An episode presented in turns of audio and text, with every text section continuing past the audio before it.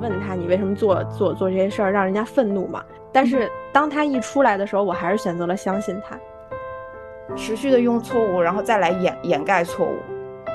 就因为我感觉，因为他每次都为了跑路做好了准备。这这个电话的最后一道防线其实是老金的。对的，对的，对。给你最好的，我给你我我认为最好的，我认为最好的，对，那我就是爱你。但实际上，他不一定是孩子真正需要的东西。然后我当时就想，这个话你要就是带入到伴侣关系里边，这不就是这不就是施虐者与受虐者的故事吗？就是这不就是玩吗？是被悲伤裹挟着要复仇，他是被愤怒裹挟着要复仇。他们只是希望你很努力，然后有所成就，然后啊，对对对，然后我在饭局上可以去吹，也算吹嘘吧。我在饭局上可以去谈谈资，作为我的谈资。你是你要是我，你是我的骄傲，跟别人做对比的情况之下，你不能输。要让所有人，你都必须要直面这个现实，你你你哪儿都避不开，你避无可避，然后你就被卷卷到命运的那种漩涡里面。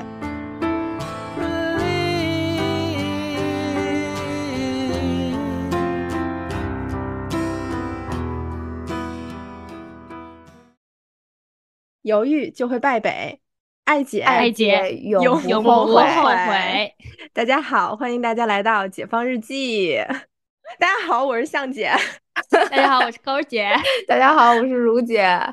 对，呃，很开心这一期来到了一个就是阳光明媚的早晨。是大一很早，是不是？对，大一起来九点开录。对我们今天这一期录的时间，简直就是。呃，是我们解放录制以来最最早的一次。嗯，大家可能听我们嗓子也能听出来，都没开嗓呢。对对对，都还是那种，就刚起床，还有一点那种，也不，这不是不叫气泡音吧？就反正还 多少有点那种，对，比较小性感的 那种感觉，磁性一点。对，磁性。就刚睡醒的这三位姐，嗯，对。然后呢，我们这一期来跟大家聊聊，就是最近比较讨论度比较高的一部电影，叫做《涉过愤怒的海》。嗯嗯，对，就是这个电影在十一月二十五号在全国的各大院线已经上映了。然后呢，就是它的主演有黄渤老师、周迅老师，然后还有张佑浩、周依然两位老师。就我觉得在这里边，我特别喜欢那个张佑浩。因为因为长得帅是吗？对他，他真的，我就觉得他疯的就还也挺帅的，虽然他疯，就突然喜欢了长发飘飘的男人，然后我就寸头也很好看啊，对，然后我当时我就又复去复习了一下长发飘飘的金城武啊。对，嗯，所以呢，就是我们今天就跟大家聊一聊这个《涉过愤怒的海》，就是这个电影确实，呃，讨论度也比较高。然后我们仨看过这部电影之后，也有觉得很多可值得讨论的地方。嗯啊，对，就今天来跟大家就是聊一聊这部电影啊。然后我们今天的这个聊天呢，主要就是分为，就我们会从自己看到的这个电影里面，觉得比较印象深刻的一些点。它可能分为好的部分和一些就是我们认为觉得哎有待提高，就是有可可以吐槽的点，来去跟大家去聊聊这部电影。那我先 又抛砖引玉了，我又我又开始来抛砖，我来抛砖，因为我最近的表情包里有里面有一个叫学会坚强，我天天搁那坚强，好的，坚砖。对，对，就是先聊聊这个电影，因为就是应该是我我我们仨，我应该是最先看的，然后看完了之后，向姐安利我们看的，对对对对，那个向姐下达了任务，向姐向老板说都给我去看，对，然后抠姐就是不仅贯彻落实到她她的家庭，她还贯彻落实到了她的他的爸妈、父母家庭，对，原生家庭，原生家庭，对。对。对，所以呢，就是我其实一开始看这个电影的时候，就是让我走进电影院的原因，一个是因为周迅，嗯，对我就。是他的一个无脑死忠粉儿，就是我就觉得他这个人的这个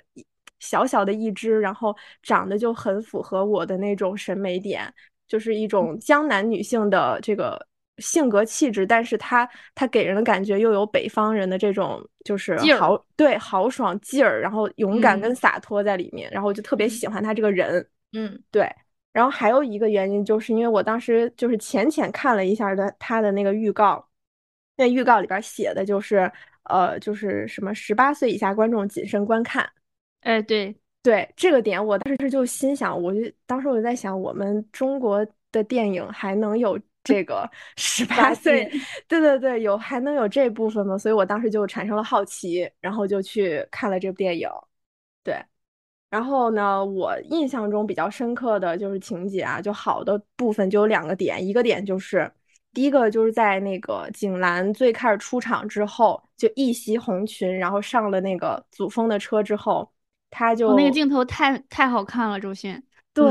就是就是我没想到，就是他穿了一个最简简单单的，就是对我来说可能有点最俗的。啊，对对对，有点俗的那种感觉。对，就有点俗的红裙子，但她穿出来的就是那个气质，就真的是一匹母狼的气质。然后涂了一个贼红的嘴唇儿。对对啊，然后后来他不就上了，就是跟那个就是他那个前夫有一些那个纠葛，然后他就上了老金的那个车嘛。嗯。然后就在车里的那一段戏，我觉得那一段戏是我印象第一比较深刻的点，就是他在车里跟老金的那个心理战。老金就问他，最后问他为什么那个我要相信你？你怎么让我相信你的时候，我就觉得周迅当时那个笑，就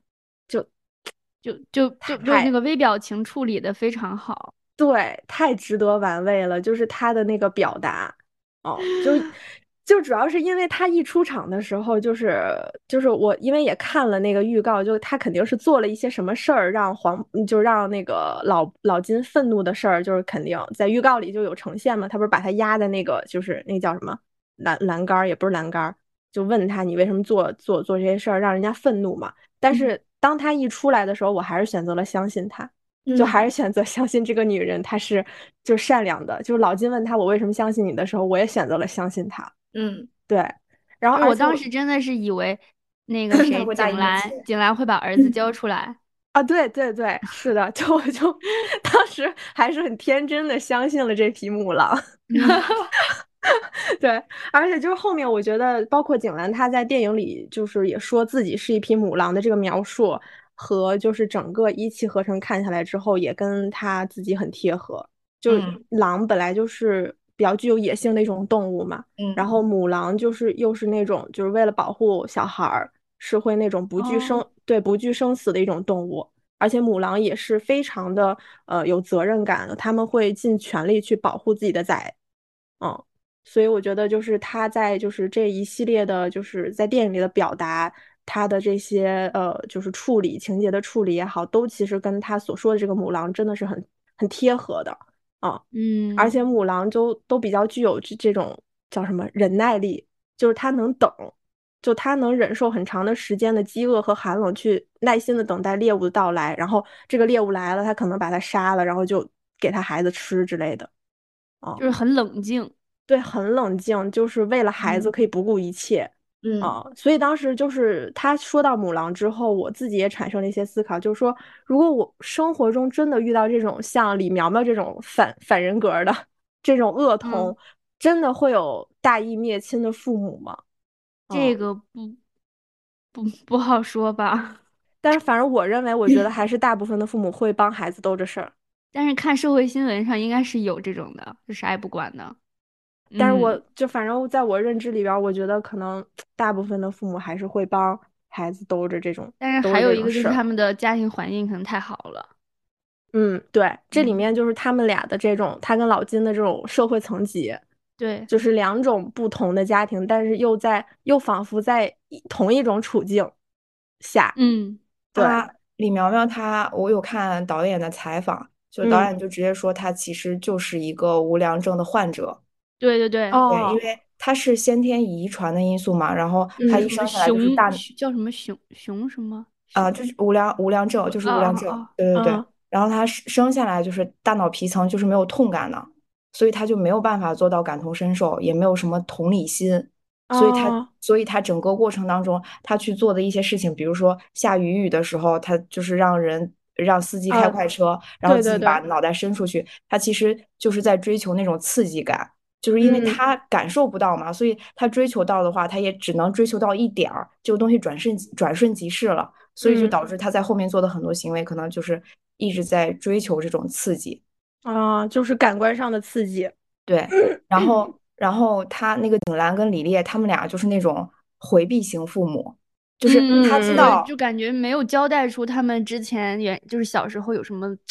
呃，那个什么家庭教育之类的。他们他们没有，我感觉他们就包括景兰跟李苗苗相处的这个过程中，他从来也没有问过李苗苗说到底发生什么事儿了。然后你他就是那种城市化的去保护孩子，对，就是非常盲目的那种爱，就是就是他好像从来都没有说坐下来跟孩子去聊一聊。然后他呃，他李烈就是他的女儿发生那件事情之后也是，就是他们也没有说去呃找寻一个办法进行一个正面的干预，所有做的事情都是一直在善后。对，甚至就是把孩子解决掉。对，然后他不，而且他逃避，他也不承认自己的儿子是有问题的，然后就导致后面的错误越来越多，然后他们就一直就是持续的用错误，然后再来掩掩盖错误。嗯，最后到自己发疯。对，最后就是我发现这李烈发疯那儿，我真的是他一直就李烈，我感觉他就是一直在逃避嘛，然后也没有正面面对，他就导致他感觉这个人就很懦弱，一直到最后他想要去做这件事情的时候，但其实还好的一点就是他也只是想把他嗯送进警察局，也没有说想要去就是杀了他或者是有什么嗯对这样子的。嗯，对对对，就是对，刚好提到李烈这一点也是，因为我后来又去看了一下那个原著的小说，就是他那个原著的小说是以老金跟李烈的这种博弈去展开的，然后当时原著里面的李烈这个人是一个挺狠的一个人。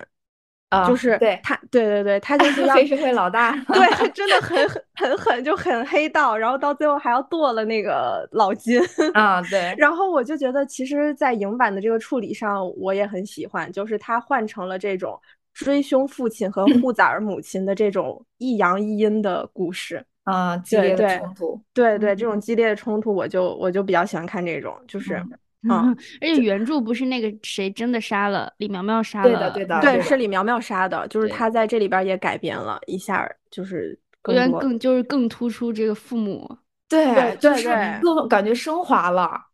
对他就是在感觉就是那个谁故意导演故意的想让大家看，就是就是就是原生家庭，对，就是原生家庭导致他自杀的。对对对，对对是的，对，就是所以就是当时我就看到这样的一个设置之后，就包括大家就是在说什么老金爱闺女不知道怎么爱，然后锦兰爱李苗苗，然后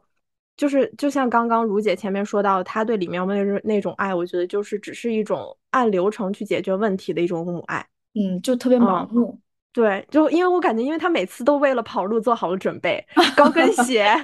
口红，就是很富丽的衣服。对，就是然后对耳环，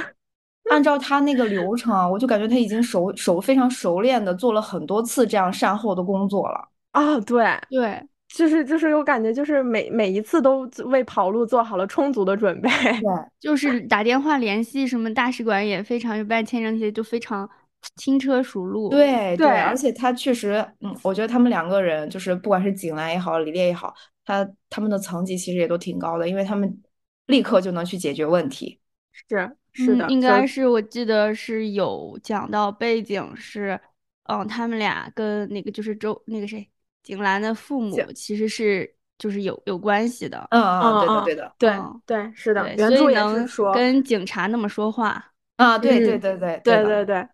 我现在已经快想到了我后面要吐槽的点了，就是我先忍住。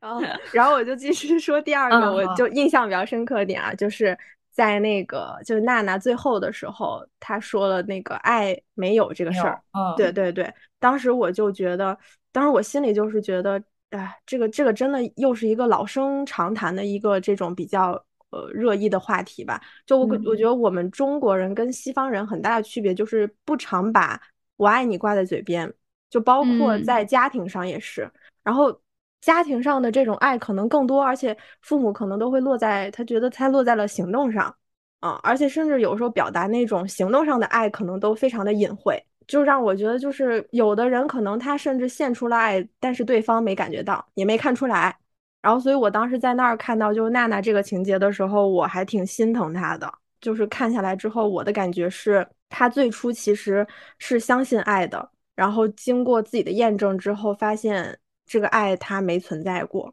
呃，就回来也思考了一下嘛，我就觉得一个是他被所谓的爱去消磨了，就所谓的老金的给的他的这种爱去给消磨掉了。还有一个就是说，他在最后遇到李苗苗之后，被这种疯狂的爱又抛弃了。怎么理解？就是被消被被被所谓的爱消磨，就是我觉得孩子生下来的时候都是爱父母的，就是尤其是女孩儿，就我们仨也是女孩嘛，反正我是对我爸更依赖的那种。就我可能跟我妈可能还会有一些那个，就小的时候可能就是他俩一个一个唱红脸，一个唱白脸，然后我可能会跟我爸就会更依赖更亲。然后之前也是看到一个就是博主嘛，他他就是把一个摄像头放在自己孩子的身上，当时做这个动作只是为了想转换一下就是视频拍摄的一个视角。后来他自己去把那个视频拿出来看。他就发现，其实，在孩子的视角下，他去做的每一个行为，然后包括孩子的喜怒哀乐，只要父母在他的视线里，他做的一切动作都是跟父母有关的。就是其实小孩子就是是渴望获得父母的关注的。然后，但是对，然后但是小时候的那个娜娜呢，就是嗯，他爹要把他送到他妈那儿去，然后他妈又不要，然后他又宁愿跟着他爸吃苦。但是老金后来做的很多事情，就发现其实这个父亲他管不了他那么多，他只能可能让他吃好，让他穿暖，就就就没有了。然后就是或者是等他的时候怕黑，小孩都怕黑嘛，就躲在衣柜里，然后画太阳。然后那个时候老金就捕鱼回来，第二天早上洒在阳光洒在他脸上，我当时就觉得娜娜那个时候那一刻，他可能感觉得到了一种救赎，就是觉得父父亲是爱他的。就是你说的这个阳光洒在脸上是，就是金丽娜她所有的这些回忆，其实她的线都是特别明亮的，就她追求的东西也都是特别明亮的。对，然后她，但是就是她很缺，她很缺爱，这是就是无可置疑的一点，所以她。导他他是一个导演说他是一个边缘障碍型人格，导演这是把这些人格都都汇集在一起了。我感觉这些父母可能也有一些人格啊。他把他在写这个呃，他是编剧嘛，他在写这个整个人物的时候，其实他金丽娜和李苗苗其实两两个人都是有一些呃性格障碍的，一个是呃金丽娜这种就是缺爱的边缘性人格，另一个就是李苗苗那种无良症患者嘛。然后他嗯，就是在说金丽娜的时候，就是他说金丽娜，金丽娜她其实对爱有那种非常极度的索求，她需要那种特别炙热浓烈的确定的爱，扔鞋子的爱，对，扔鞋子的爱，就是她她没有办法自爱，对，所以她就一直在索求别人的爱，可能小的时候在索求他呃父亲他母亲的爱，然后没有得到，然后长大了出来去其他的世界里面，他又去索求这种爱情，但是。他又有那种不安全感，他索求到了。比如说，你看他像他跟日本的那个店长去呃谈恋爱的时候，其实那就是一个非常正常的一个恋爱的关系。但是他索求到了之后，他又在不断的试探，不断的去确定他到底爱不爱他。当他有一有一天有一次试探的过程当中，对方没有去满足自己，没有是没有让他得到那种确定的爱的时候，他就会觉得他不爱他，然后就把就把店长又推开了。然后又回到了，又回到了李李苗苗那边去。就这样的人，可能就是会，就是会产生一些悲剧吧。就是他的所求是他自己没有办法自满足自己的，只能从别人那儿得到。那你从别人那儿得到的，又是让他没有安全感的，就会陷入到这种一个循环里面去。嗯，就是他要的爱跟别人给的爱永远是不对等的，就是他想要的爱。这个就就是跟他小时候。对的，对的，成长有很大关系啊，因为他老金从小其实就没有，就是你你说不好听，就是可能没有给他他想要的爱。对对对，每次让他待在那种黑色的柜子里面，他其实就是很不安全，就是他是极度没有安全感。但是老金从从他最后最后他才知道有这件事情，但是这件事情他都不知道。嗯嗯，是，就是包括娜娜在生命挣扎最后一刻，就是我那个时候觉得她心里还是觉得老金是爱她的，所以给她打了这个电话。但好死不死，这个电话没人应。不是那个警官有解释说，他说那个电话不是他故意打的，对，就是他在捅自己实习刀的过程当中，从来没想过，就是他的手机是有手机的，但他从没想过跟任何人去求助。对，那如果那碰到什么的这种，嗯，因为那时候那时候是他最后一次索求李苗苗的爱，又是得不到的一一种情景，所以他就觉得他可能这辈子就没有办法索求到别人的爱，所以他就自我放弃了。嗯，然后后面。后面他就不断的在捅自己嘛，对，那那我理解了，因为我当时看的感受，我就觉得，我觉得这是他最后一道防线了，就是其实这道真的是，其实这个这这个电话的最后一道防线其实是老金他，对的对的，对对，就是我当时就觉得这个。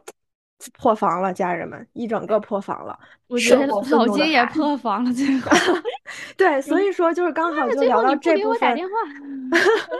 就包括全剧有那么多人说老金说你根本不爱你女儿，就是很多人对他就是有这种全盘式的否定。那那你们觉得老金到底爱不爱女儿呢？我我反正是觉得这个爱他有转变，就是我觉得就是他没有。他肯定是爱他，要不为啥会供他上学什么的？就是还要出国读书。对，但是他肯定不是用，就是大家那个娜娜能理解的那种方式，他需要那种方式去爱他，就是就是相当于两条两个人就比较岔皮了，没有在同一个世界里边相爱。嗯，对，就他们两个是平行世界。对，嗯，就是呃，我不管孩子要什么或者是要不要，我就只能给你提供这种你。我认为的爱，对我认为的我给爱的自我感动，对这 个其实是应该很多，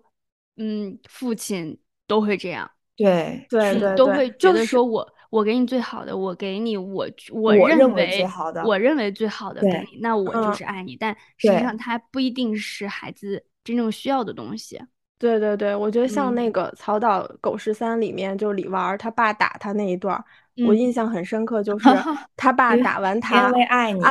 安慰对安慰他说我打你是因为我爱你，然后我当时就想这个话你要就是带入到伴侣 关系里边，这不就是这不就是施虐者与受虐者的故事吗？就是这不就是玩吗？对呀，我这真确实是玩啊，真是太会玩了。我当时就觉得太可笑了。这个这个我打你就是因为我爱你，就是他就是其实父母应该是真的需要了解孩子。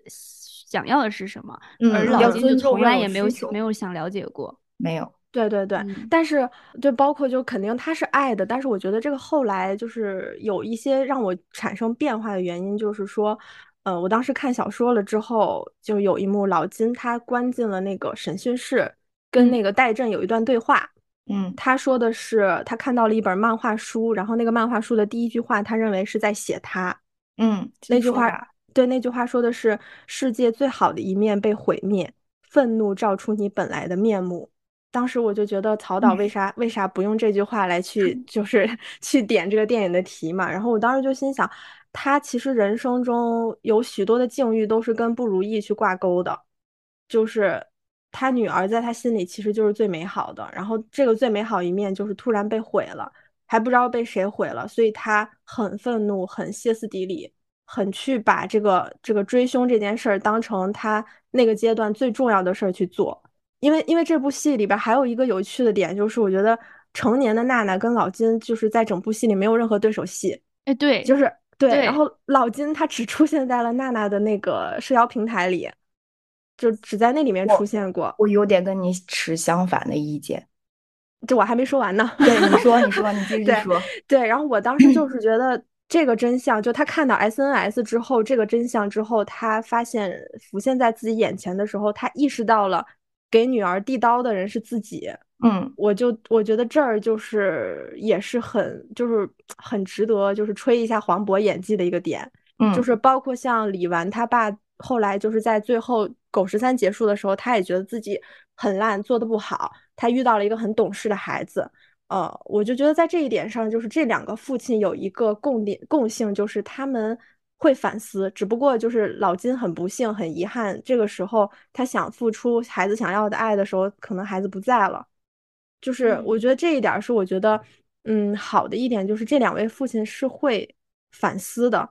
会思考的，都这样再不反思，是不是有点过分了？对，狗十三的时候，就是已经给人家造成伤害了。天哪！他就是意识到，我觉得也已经没啥用了，也不要给父亲找借口。如果都这样了，你 你你在你还说他能反思，那我真的也没什么用了。你还不如一直傻下去。嗯，对。但是电影带给大家的就是一种艺术上的震撼嘛，所以我觉得反映到现实生活当当中。去想生活中会反思和改变的父亲其实并不多，所以我觉得在这一点上，我觉得，呃，我觉得是是让我觉得比较好的，所以让父亲去看这部电影，对，就是 对，所以让这个就是电影，这个就是他传递的就是信号嘛，我觉得这个点，所以是我我觉得比较好的啊。那老金没办法，很遗憾，那女儿已经死了，他才意识到这个就是没有办法去去弥补的，就是也就是电影也比较极端嘛，确实感觉就是，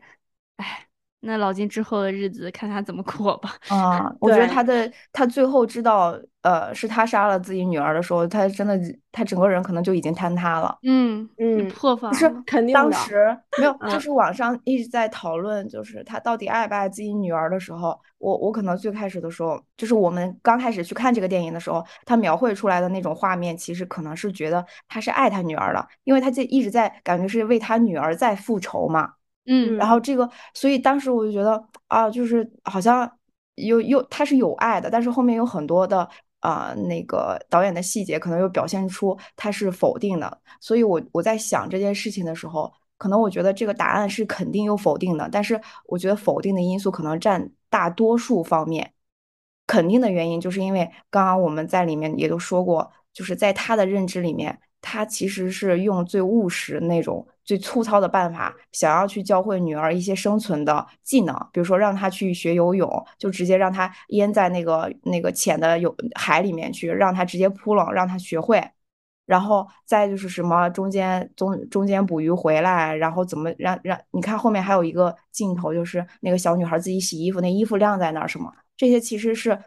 他作为父亲，他觉得他能够去教给女儿的，就是一种表达爱的方式。然后包括最后面，其实他是村子里面去买鱼捕鱼的，然后他就是那种，呃，扛把子，就属于团呃船队里面。然后他就是赚这些钱，也是为了去供他女儿去出国留学嘛。就我觉得能在一个小渔村里面，然后能去做捕鱼，然后能挣这些钱，还能把他女儿供出国留学。其实他这个爱已经表现出来了，就是他肯定还是有爱的，因为毕竟是自己的孩子嘛。嗯，对，我也认为他是有爱的。对，就是因为这个时代的。但是我现在就是结合，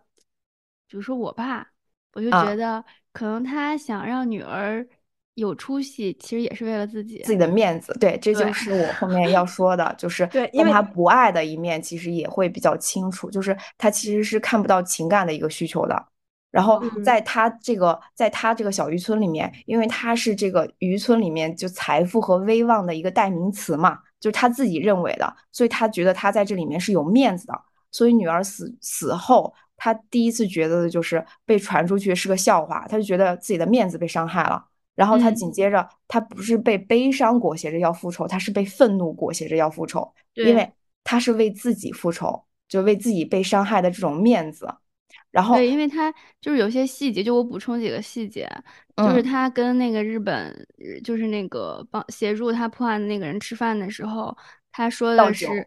对，他说的是，呃，什么这个小杂种，就是说那个李苗苗嘛，糟蹋我的女儿，然后什么就是让我丢了面子，就是就是骂了一句，然后其实就是觉得，呃，就是 自己女儿受了这样的侮辱，其实你糟蹋的是我自己，对，因因为他。还还有那个，就是他们喝酒的那个过程当中，你记不记得他倒了一杯酒，但他只倒了一点点祭奠自己的女儿，然后剩下的自己全部都喝掉了。对，因为他在打开那杯酒那瓶酒的时候，他还下意识的闻了闻，就说明他是一个酒鬼。对，而且 他看到什么啊？看到那个尸体的时候也是生理性呕吐，然后包括自己女儿的性爱视频，他也就到处拿给其他人看。其实这些细节都说明了，其实老金更爱自己多一些。所以，其实比较所以他其实他其实还隐藏了一条线，就是那个电话求助的那个线。他其实是害怕自己是因为自己搞砸了，他其实害怕这一点了，所以这种恐惧的情绪就更加重了他那种疯狂。他必须要证明一切跟自己是没有关系的，他只有证明了这一点，他才会变得比较安心。然后，但后后来发现就是完完全全的跟他有关系。结果最后就是涉过愤怒的海，才发现一切都回到了那个起点，然后发现自己才是一切问题的症结。他才是谋杀女儿的凶手，我觉得就是这个处理，当时让我觉得啊，这个编剧、这个导演真的是有东西。而且其实，在他追逐李苗苗在地铁站追逐李苗苗的时候，然后其实是他收到了那个那个闫妮演的那个，就是他前妻的短信，说那个娜娜已经死了，但是他其实并没有悲伤或者是痛苦，他而是继续愤怒的去一个格子一个格子去追李苗苗在哪，所以说。我觉得，如果在一个正常人，一个至亲已经去世的消息之后，他竟然是这样的反应，确实挺神奇的。对，就是没有很悲伤，就是在他正常不应该就是愣住，或者是就是四肢无力瘫软，或者是怎么样吗？他他反而是 继续去追李苗苗。对对，没有什么悲伤，所以就是他的这种爱，所谓的爱都是很自我感动的，就他觉得我这么做了。OK，我觉得只要没有跟我没有什么关系，那我自我感动就好了。嗯，他就他那时候的时那时候的情感只有愤怒，没有什么痛苦。因为我觉得顾红才是真正表现出一个父母该有的那种痛。就对他的篇幅可能就很少嘛，就只知道他是。顾红也也感觉 感觉也不是那么爱女儿。对，因为他从小离开女儿嘛，然后但是就是他的表现，他的整个的表演才是一个正常人。就作为母呃父母的那种本质的那种痛，因为电影里面也没有什么篇幅去对对这个人物有什么描述，所以就是没有办法去分析。但是就是他展现的跟老金就是完全截然不同的两两种，对，嗯，两种失控，就是一种是大家认知里比较正常的那种失控，就是在他身上，嗯，对的，对，所以就是这一这一派就是关于对老金爱不爱女儿，我就觉得。总而言之，言而总之，导演在对老金爱不爱女儿这件事上的处理，我觉得大家都各有比较就喜欢的点、中意的点。对啊，爱，但是没那么爱。嗯，可能爱百分之十，百分之九十不爱。有可能，我觉得是的。百分之十，百分之十里边还是对自，就是对自我追求的那种包裹表面。对，嗯，我觉得还是爱，但就是不对等，反正都是没没爱到一处去，很浮于表面的那种爱吧，就是。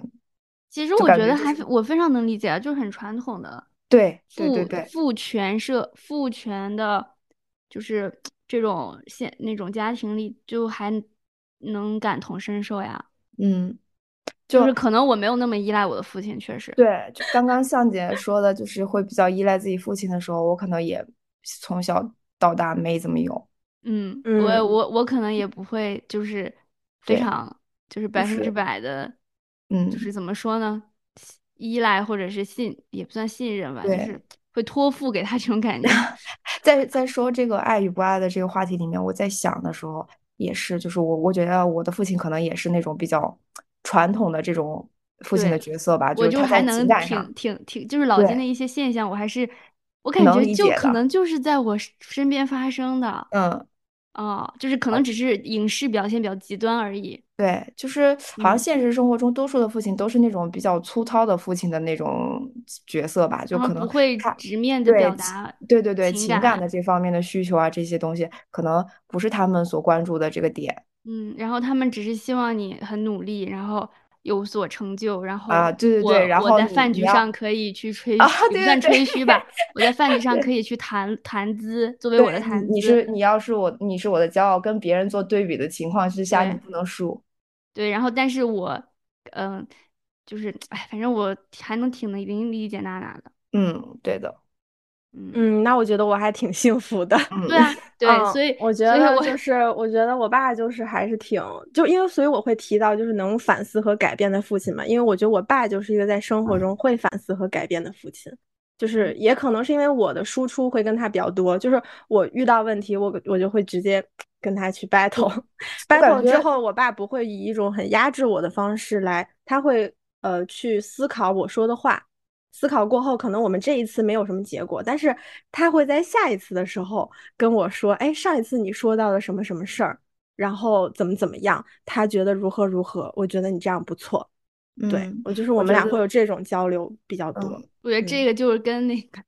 之后要录的那个 MBTI 就有关系了。对对对，其实是有分析一下。就是在这个这个电影里面也是，李苗苗是不会跟她的父亲有语言上的这个沟通的，包括狗十三也是，娜。娜娜也不会啊，对，娜娜对对，娜娜娜娜不会，就是狗十三里面也是，就这两部剧里面，其实那两个女主都是相对比较顺从和听话的角色，就是在父权压抑下的那种那种顺从，就没有什么，而且这个就是两边的父亲都他不表达，肯定是因为。表达过没有？没有什么结果。对，就是就是就是在这种就是在父亲也没有办法跟他去交流的这个情况下，他们只能表现去表现出来顺从，就是这个。这是最最高效的解决办法，但是就是这是这是避 免自己再再再次再再次受到伤害的一种办法吧？可能。对啊，像之前李纨说过，以后这样的事儿还多着呢。就是就不管是对跟父母的沟通也好，还是说爱情吧，我觉得他当时说的那句话也挺震撼的。但我觉得还是很幸福，觉得自己很幸福，就是看完这个电影觉得很幸福，就是沟通是有结果的。嗯，然后第二个点就是在就是娜娜爱没有的这里，我当时还有一个就是觉得比较深刻的点就是，呃，因为就是包括我们前面分析了，就是老金爱与不爱，怎么爱爱姑娘。原生家庭其实都最终导致了娜娜在爱情里的疯狂，然后她在亲情里没有得到的东西，她总会用别的方式想要去来填补它。然后，所以我当时就觉得娜娜在去跟李苗苗恋爱的这个过程当中，其实她那个时候也是相信爱的，只不过她就是她那个阶段是她在主动疯狂的寻找爱的那种过程。就前面如姐也提到了她那种就是很极端、很很疯狂的那种爱。就是不断的去想证明有人爱他，然后有人还能一直爱他，然后所以就觉得当时这个电影在这儿的表达，就是也给现在的年轻人的一些爱情观带来一种思考吧。嗯，然后包括呃最近那个就是港剧嘛，那个新闻女王的讨论度也很高，就大家都在说港剧的里面的那些女性角色都非常的清醒，然后。内地拍的电视剧就是这个恋爱脑，明天这个恋爱脑，后天那个恋爱脑，然后就是一个很很大形象的这种反差。然后当时我觉得就是跟这个点也挺挺挺有意思的，就是在大家现在这个社会，真心跟真心撤回的速度都太瞬息万变了。然后也就借由刚才想到李纨那句话，以后这样的事儿还多着呢。希望我们的听众们就是也是，比如说看到娜娜这一段。爱的这个这个疯狂追逐的过程之中，还是想想，就是在生活中，我们还是要更多的爱自己，对，还是要自爱，对，还是要自爱。就是就是因为看了这一段之后，我觉得真的爱自己还是比较重要。你从别人身上，父母身上也好，伴侣身上也好，朋友身上也好，最终都是都是别人给的，他不是自己给自己的。嗯嗯，对，所以就是如果跟别人索求爱，你就会会受伤不安。对你那个那个东西是别人给的，就那这个东西它就是可能会给，就可能不会给，它就是一个不确定性。所以你只有你自己爱自己，这个是最确定的。然后生活中勇敢的表达爱，我觉得这个就是我当时看完这一段时候想表达的。嗯，然后我也觉得这个这段就是处理的比较好，就是一个爱里边就是让我想到了呃原生家庭的爱，然后让我想到了生活中就是现在年轻人的爱情观。对，我觉得这个就是我认为比较好的点。嗯，对。然后你们别恋爱脑，对，千万别恋爱脑，不要找个男人嫁了，不要被港剧港女被歧视我们。对。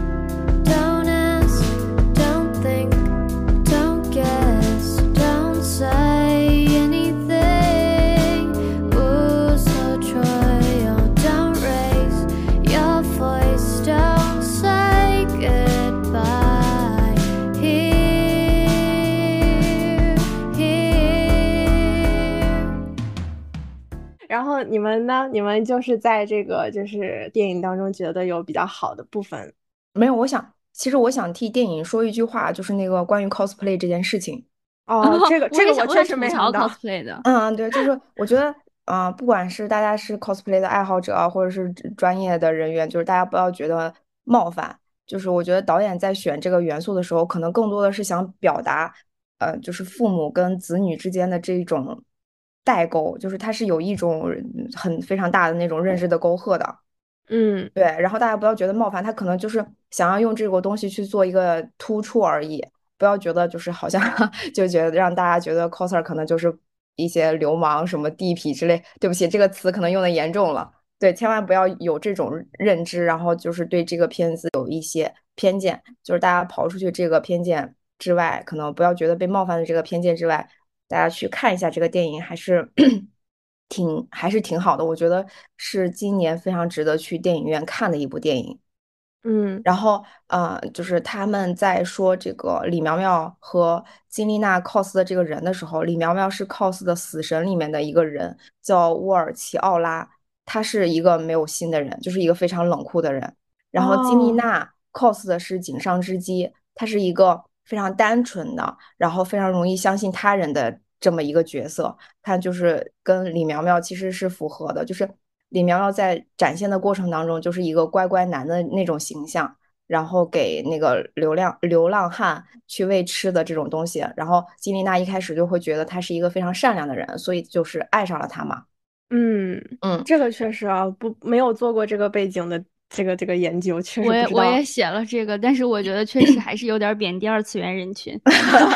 对，然后。呃，女主在那个女仆店里面，她不是有一个名牌嘛？她那名牌叫菖蒲，就是菖蒲，她她的花语其实也代表了婚姻的幸福，就是代表了娜娜其实一直在寻找爱，她就是一直在寻找爱的这种这种比较单纯的，然后美好的那种少女的这种形象。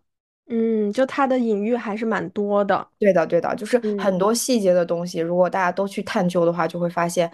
嗯，导演其实是很用心的，但是有另一个问题，可能就是，呃，因为他想要拿的元素太多了，就导致这个电影里面可能有一些逻辑性的问题吧。嗯，有点散，有些部分。嗯，就是比如说合理性比较差。就是你先你看，就像老金跟李烈两个人在船上，李烈 莫名其妙的死了，就是而且对李烈这个人物也没有什么。再更多的一个叙述，就是我觉得可能篇幅也不够吧，或许有什么其他的原因，反正就是可能也有一些没有，就是让大家觉得看不够的地方。嗯，有一些打那个三连问号的点。嗯嗯嗯，就是莫会会真的觉得莫名其妙。我当时看到他死的时候，我觉得啊，我后面没有什么其他的问题，都啊就这样了就。我当时是觉得老金在国内一会儿追凶，然后又隔两天又去日本火化。我当时觉得这么容易吗？然后就是说说在这边追那个追真真凶，我就心想这警察都是干嘛吃的？嗯，对对对对，是有点这样子。对，会有这种点，嗯啊。然后我还有想到了，就是那个出租车司机疯狂飙车那儿，然后那那个那个那个那个玩味的一笑，我觉得就跟景兰的那个笑就是完全不在一个量级。啊，就是那个出租车那儿，为什么就他也疯狂了，就开始飙车？我也不是很理解。嗯，我都挺希望大家去看一下曹保平的电影的，就是大家肯定都看过什么《烈日灼心》，嗯，什么《厘米的猜想》《啊狗十三》，对，对，就是他他这几个作品有一个通性，就是就他特别喜欢把自己的作品放在那种特别极致的环境里面，就比如说像什么《雨雨》里面三车连撞这种这种事情。就极端，对对对，就非常的激烈。他他每次做的事情都是把人物放在这种激烈的环境里面去，然后让人物自己去走向自己该原先就该走向的那种结局。嗯，我觉得这点就是挺好的，制造那种撕裂感，对那种癫狂，就要让所有人你都必须要直面这个现实，你你你哪儿都避不开，你避无可避，然后你就被卷的卷到命运的那种漩涡里面。就这个就挺好的，把你那个那个本质给你挖出来。对，嗯，哪怕不想承认，但最后发现就是。对，嗯，确实，曹导的这个这个这个点确实是，像《烈日灼心》最后也是哈，嗯，包括都是警察最后抓那个凶手，发现自己抓错了。哎，然后最后就是李米的猜想的时候，邓超直接从楼上跳下来，跳到嗯那个车上，然后李米就站在下面的时候的那种。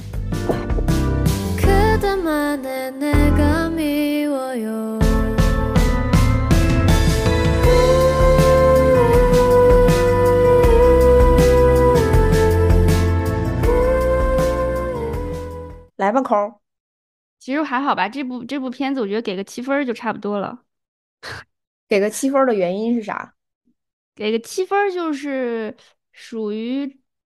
中国电影这类型的稍微好一点的，但是也没有，如果是纵观所有的影评来看，也没有那么的精彩啊，架构没那么全是吗？对对对，它的不合理性还是挺多的。嗯，其实，嗯，确实是，可以有有可能是因为不合理性，那个删减太多了。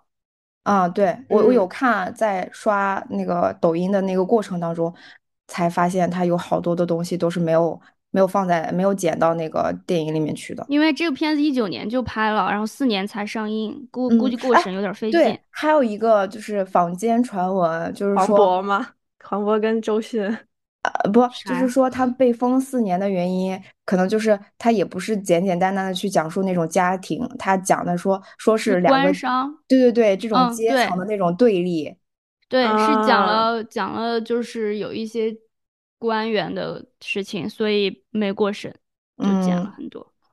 就也没有交代，比如说为什么那个景兰和李丽他们家能这么容易跟警察有一些交涉，或者是警察会听他们的听他们的决定。直呼人家大名，对，直呼人家大名，或者直接让他去干什么干什么，我觉得这个就很离谱。对，还有还有那个在别墅里面永远不会露脸的姥姥和姥爷啊，对，然后那个其实是其实那个谁，那个警官是认识，就是那个他父母景岚的父母的哦哦，对他有一个细节，他是上楼打招呼说，对对对，就是肯定是有交情啊，嗯。但是这些镜头应该是都被剪了，或者是也不方便露出，呃，说出来。对对，上上一秒不了审。嗯嗯，上一秒带着就他妈带着李苗苗去逃亡，然后下一秒就能拿着出国的签证。哦，对对对，随就是打打个电话就能去拿签证了。嗯，这也挺，就是很很超现实。对，有一点。那个雨雨最开始的时候我都没理解，就是我在海边，但是我都没有。碰到过这种什么雨雨的这种现象，然后龙卷气旋，他说，嗯，对，然后他们就说，其实这是一个非常常见的，就在常见的现象。对对对，我都不知道，我是被科普了。好，我也是，我当时在那天上下雨的时候，我身边人全在那儿嘎嘎乐。哇，南方就是广州那边，南方那边哦，北方的鱼不会的。不会往天上窜，但是他他那个他拍不就是说是在大连大连对大连大连没有山东的没有这种情况啊，我发誓。是吧？我也我在山东我也没遇到过这种情况，我这大连这辈子都没见过这种情况。我感觉这个得有，这是得有台风的地儿才对对才会气旋，它才会把鱼翻上去啊，再再掉下来，这应该是属于极特殊的景观，对，而且就是有还是影视色彩比较严重。嗯，导演说可能也是为了就是那个车三三车相撞的一个什么一个有有逻辑性，只有下雨雨的时候，对对才能出现这样的问题。就必须这三个车你给我撞一块儿去。嗯嗯嗯嗯，对，这我当时倒还好，我当时就是觉得就是嘎嘎在那儿乐，大家都跟电影院里都可疯了，都没见过下雨。嗯。哎，反正就是还还行，这个电影，我觉得今年来说，一个是那个，呃，那个什么什么的季节，那个电视剧，漫长的季节啊，对，漫长的季节，就是另一个就是这一个，我觉得这两个还是挺不错的一两部作品。嗯，从国内的角度来说，呢对能上线，能让大家都看见。对他如果能说一些，比如说这种阶层的政治方面的东西的话，那我觉得也挺牛逼的了。嗯。没说出来吗？这不是 对，没说出来呀。该该剪的都剪了，好开都是。本故事纯属虚构。对他刚开始说本故事纯属虚构啊，就是一点都不能往那上面牵引。嗯，确实。咱就突然一下子来个总结吧。那扣姐没有补充的啦？没有啦。我对这片子说实话，我觉得一般，就是 OK，就是怎么说，嗯，有有点，就是他可能是极 极度极端的去去展现一些东西，但是有点有点过了，就是都鱼龙呃混杂在一起，然后每个人都很，哎，就有点不真实，疯狂是吗？就是有点不真实了，颠公颠婆。对对对，然后对好多人看完都说，对，嗯嗯嗯，只能说你你你能理性的从里边去提取一些你觉得呃能能能学到的东西，但是剩下来的就需要忽略。嗯嗯，对，嗯对，否则要不就如果是真的单纯去看这个，确实有点儿有点儿那个啥奇怪，嗯就是没有合理性，确实有点差，说实话。嗯，嗯，挺好的。跟可能跟一些什么金棕榈奖的电影相比，我是这么看的啊，可能 对，这个格局跟视角比较高了。嗯，是，而且可能嗯我爸妈看完之后，确实也是觉得，嗯，就是讲的内容是是他们可以反思的，但是有点太极端了。他觉得那种孩子，嗯，可能没有几个是吧？就是怎么说呢，也不仅仅是教育的产物，他可能天就是天生的嘛，那天生的能有多少呢？嗯，嗯，就是小众极小众，没有大挑众的选这种感觉。挑选的嗯这种就是比较极端的这种个例嘛，两个嗯两个人格障碍，对对对，就你刚才说大家那些人格，我说这大家都凑一一桌大家都是这种人格吗？难道怎么可能？